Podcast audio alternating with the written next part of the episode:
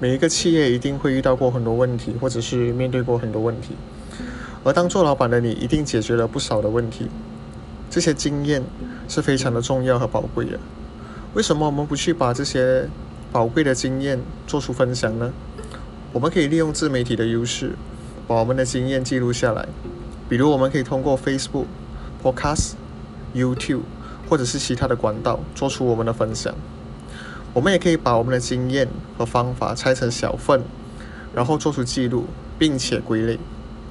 我们不需要一次性的把我们所有的经验和方法写成一篇文章，或者是拍成一部影片，因为顾客和听众或者是观众不一定需要到所有的经验和方法，他们可以根据自己的需要、自己的需求，然后做出自己的选择，选择去吸收什么部分。